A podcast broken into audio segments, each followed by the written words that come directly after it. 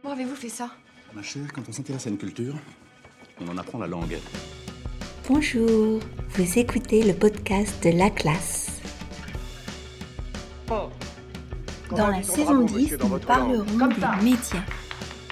Épisode 3. La publicité. Si vous écoutez ce podcast pour la première fois, bienvenue.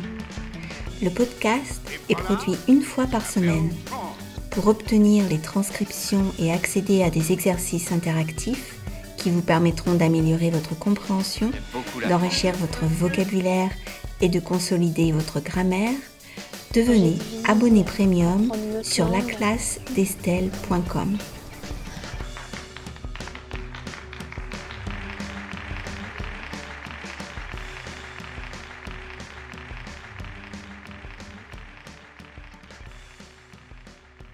La publicité est omniprésente dans notre société sous de nombreuses formes. Il est impossible d'y échapper. Elle utilise des supports de communication comme la télévision, la presse, Internet, la radio, le cinéma et l'affichage. Le message publicitaire influence le consommateur dans un but commercial. Il suscite chez lui un nouveau besoin. Et comme nous aimons être dans la norme, voire au-dessus de la norme, nous nous laissons manipuler inconsciemment et achetons même des produits qui ne sont pas nécessaires. Bien sûr, la publicité peut apporter des informations utiles. Certaines campagnes publicitaires font la promotion de valeurs humaines positives et défendent des causes.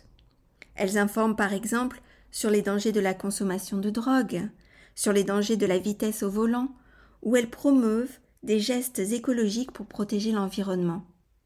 Malheureusement, les effets négatifs sont plus visibles. De nombreux messages publicitaires incitent à consommer des produits mauvais pour la santé, comme l'alcool, ou nocifs pour l'environnement, comme l'huile de palme et les bouteilles d'eau en plastique. La publicité profite aussi de l'ignorance et de la vulnérabilité des enfants et a des répercussions qui se manifestent par des troubles alimentaires. Selon une étude, en France, près de 80% des publicités télévisuelles diffusées sur des chaînes pour enfants concernent des aliments trop riches en sucre ou en graisse. Enfin, la publicité peut aussi faire pression sur les médias. Par exemple, en 2012, les différentes sociétés du groupe LVMH, Dior, Guerlain, Givenchy, Kenzo, ont décidé de retirer leur publicité à cause d'un article qui critiquait Bernard Arnault, le patron de LVMH.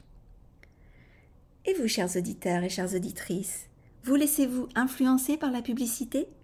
Que pensez-vous de la publicité? Êtes-vous pour? Êtes-vous contre?